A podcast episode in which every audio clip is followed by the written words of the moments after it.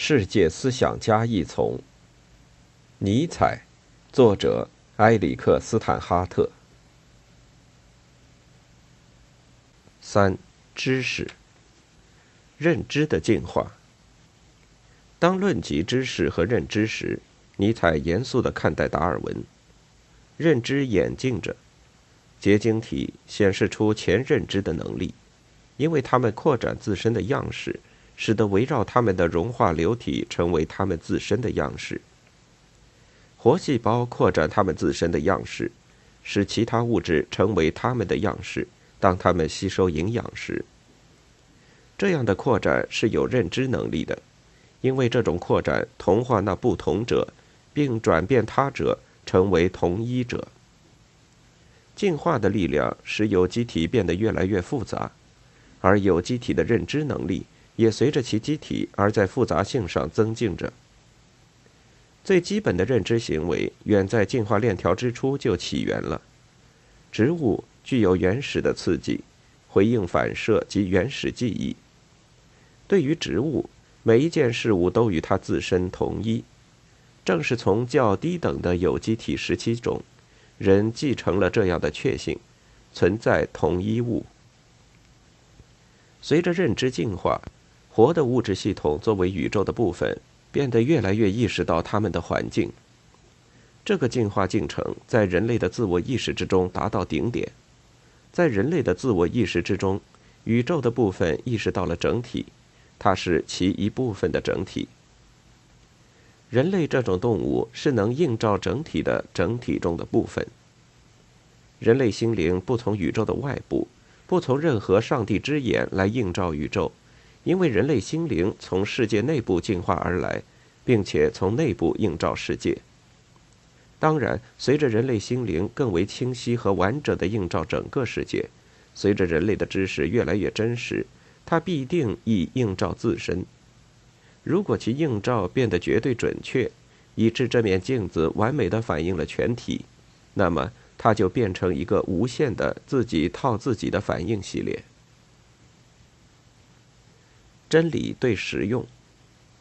只要宇宙的任何部分关照整个宇宙，它是以某种透视方式来这样做的。证明任何已进化了的部分对整体的透视是真实的的证据，是其透视已经促进了进化。进化出来的透视是对于他们自己的进化有用的那些透视。尼采说。对于一个特殊的种群，要维持它自身并增加其力量，其关于现实的概念必须包含足够的可计算的恒定的事物，以使这个种群把一个行为计划建立在这个概念之上。对那个种群来说，这样的可计算性是真理。所以，对于植物，整个世界是一株植物；对于我们，整个世界是人类。的确，尼采猜测一个人非人格的看待事物，把他们看作事物而非看作人，几乎是不可能的。我们把非人类的现实人格化，我们解释非人类的事物的行动，恰像我们解释人的行为。为什么风景摧毁我们的庄稼？因为天空之神向我们发怒。但为什么天空之神向我们发怒？因为我们得罪了他。以情感和道德反应的词语来解释自然现象。尼采说：“我们采用这种人的透视，这并不随着先进、抽象、规范的科学的发展而停止。我们人类的透视在生物学上是圆满而成功的，而其他种群的透视则不。虽然在某种最终的意义上，可能存在着比我们更真的透视。”但正在进化着的那些更真的透视的有机体没有幸存下来，以致无法采用那些更真的透视。因此，那些更真的透视是击败自我的。迄今为止，他们尚未证明，至少在地球上尚未证明他们有能力存活，因为他们的真理否定了他们自身。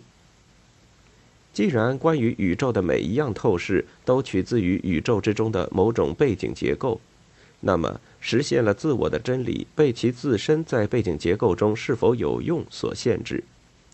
不存在着真实性高于有用性的透视，任何真实性高于有用性的透视都灭绝了。我们的真理不过是信条，不借此我们无法生活下去。全部人类知识，包括我们最先进的科学和数学共识，不过是一个命题体系。这个命题体系和那种缺了它们，像我们这样的人类动物就不能存活的命题一致。如果我们说一个命题是真实的，那么我们表示的意思仅仅是它与我们的生命保存的物件相一致。究竟什么是人的真理？不过是人的不能辩驳的谬见。真理是一种谬见，缺了它，生命的一个种群就不能够活着。真理是我们已忘记其是幻想的幻想。尼采其次提出一个论点，这个论点的冷静的理性是极度令人不安的。他说：“生命并非论证。”他说：“生命的条件可能就包括谬见。”这个论点提供给他一个方法，他寻求我们最基本的信条，人类已经认定其为绝对真实的那种信条。并且他要像他们是谬见那样来对待他们，这是一种怀疑主义。尼采如同恩皮里克、笛卡尔和休谟一样是怀疑论者。既然任何命题的真实性为其背景结构的效用标准所局限，那么任何命题都绝对虚假就总是可能的。保存生命的谬见。尼采提供了他对之抱有怀疑态度的信条的详细目录。谬见的长目录包括：存在着同一的或同等的事物；在时间中，事物是自我同一的；存在着恒久的事物；存在着一个自我；存在着自由意志；存在着原因和结果；存在着抽象的数学对象，诸如点、线、面。或者理论上的科学对象，诸如微粒、时间单位、空间单位，存在着自然规律。什么对我是好的，其自身也是好的。人类优越于动物和自然。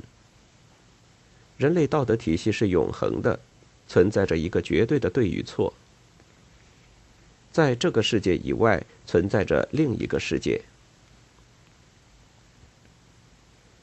对同一性和同等性的虚构，感觉将其经验等同化，它使刺激变模糊，并且在相似的基础上把它们分类组合在一起，形成虚构的单元。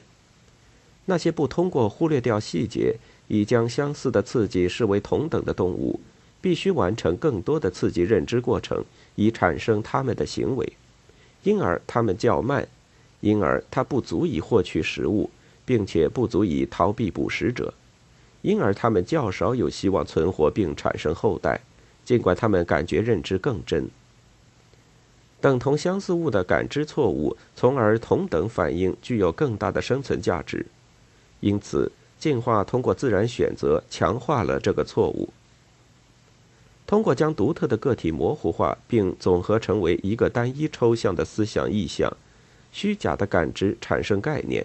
这概念就是这样的：每个概念起源于不等同之物的被等同，正如一片叶子和另一片叶子绝不会完全相同是确实无疑的。因而，叶子这个概念是通过专断地去掉这些个体的差异，和通过忽略掉这些有区别的方面而形成的。通过漏掉个体的独特性，我们获得这个概念。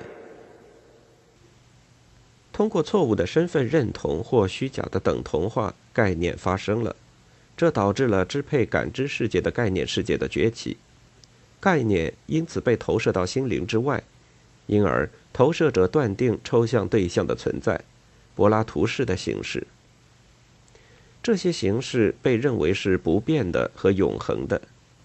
既然形式是不变的，形式的任何真实理论就是绝对真实的、完全可靠的。和有用的形式的世界变成了真实的世界，身体的概念化以及将那个概念作为一个真实的形式的错误投射，导致了灵魂不朽观念的产生。因此，概念世界是永恒生命之地，在那儿行动永远不会被不可信赖的知识所挫败，并且在那儿一切价值永远不会由于毁坏而丧失。这个真实的世界是天堂。当然，尼采认为这是迷信、幻想和自欺，但他们都植根于同等和同一的虚构之中。思想的自我解释，尼采认为发端同一性和同等性的两个最极端的谬见，产生于思想的自我解释。尼采如此主张：同一性和同等性为所有的思想所共具。既然思想的内容总是变化的，在所有思想之中，恒常不变的全部就只是思想对其自身的关系，因此。一切思想共同的谬见，就是其自我解释的一个谬见。对于尼采，思想与其自身是神秘的。既然关于思考的任何真实的思想导致一个无穷后退，因为那个思想不得不思考关于他自身，思考他自身，诸如此类，如一面镜子反射他自身。在其视觉活动之中，眼睛不能够看到他自己。因为如果他的确这么做，他仅仅以看见自身、看见他自身看见而告终。既然无止境的倒退从来没有达到任何可见的对象，那么没有东西被看见。事是不可事见的，思是不可思议的，它与它自身是神秘的。为了避免纯粹自我意识的无穷倒退，思想不得不好像他是他者，好像他不是他自身那样来思考他自身。思想最多能够不直接的瞥见他自身。由于他试图弄懂他自身，思想将对他自身的间接的瞥见投射到他自身之中。思想之自我意向是以解释过程的结果。思想通过这个解释过程。规整并组织他自己的活动，将其过程的多样性还原为一个虚构的统一，即自我。此外，思想将这个自我投射于自身，以之作为活跃的对心理过程的产生负责任的主体。思想对于什么真正的在从事思考没有线索，但当思想将它自身指向它自身时，思想变得意识到了某种东西。因此，他宣告，他所意识到的事物是灵魂或自我或我。自我是原初的对象，因为自我是思想的原初对象，所以思想的所有其他对象依据自我来被塑造。思想将其具体的活动看作为持久的自我同一的事物。思想认为自我引起了思，自我有能力使得思想发生。思想认为这种能力是意志。思想宣布自我是能有意志的物，并且这个意志是造成主体运动的力量。当然，这股推动主体的力量对于思想是完全神秘的。你不能够仅仅通过考虑开动你的军队来开动你的军队，你同样不能够仅仅通过考虑搬动一块石头来搬动它。通过他自己的自我解释，思想安置了两个虚构：精神实体即自我和精神力量即意志。当思想转向解释发生在他之中的感觉的混乱时，他自恋地将他的自我意向作为解释那个混乱的基础来使用。当他解释发生在他自身之中的混乱时，思想将他自己的自我意向、自我和意志、对象和驱动力。投射到刺激的混乱当中。人类投射他们的思想。人将他的三个内心事实及意志、精神、自我，他对此比对任何其他东西都更坚信不疑，投射到他自身之外。他正是从自我这个概念推导出存在这个概念。他根据自己的意向，根据他将自我作为原因的观念，设立拥有存在的物。当他投射他的自我意向到刺激的混乱之中时，在表象的另一面，思想用他自身制造镜像，认为表象有另一面是一个错误的想象。一个虚构的物质实体或者物自体之中，作为经验的隐藏的原因被投射到经验之中。思想建立起主体或客体，主体客体在它自身之中分裂，它自身则处于中间，将一个不可知的自我作为其在主体方面的经验的原因来投射，并且将一个不可知的物质事物或物自体作为其在客体方面的经验的原因来投射。自我和意志的投射。从自我的虚构思考或推理推导出物的虚构，用自我作为模型，思投射持久的自我同一的物到感觉的混乱之中，仅仅是根据主体的模型，我们发明了物的现实，并投射它们到感觉的混合之中。思想断定存在着一个客观的外部世界，物质实体的、物自体的、物自体的或者微粒的客观的外部世界。并且外部世界之中的事物引起了其所经验到的感觉。思想对一切事物投射其对自我实体的确信，只是如此，思想才创造了物的概念。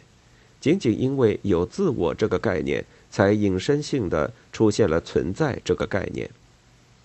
同样的，我们相信我们自己在意志行动中是因果的主体，但那是一个错误。心灵力量的虚构因此被外在化为机械力量，那么物质客体的外在世界是一个被投射的很多自我按照很多投射的意志互相作用的世界。这整个客观的世界，依据尼采，不过是一个虚假的拟人主义，它是一个外在化的人类社会，因此即使最抽象的科学也无意识地把道德价值判断和社会传统加进其原理。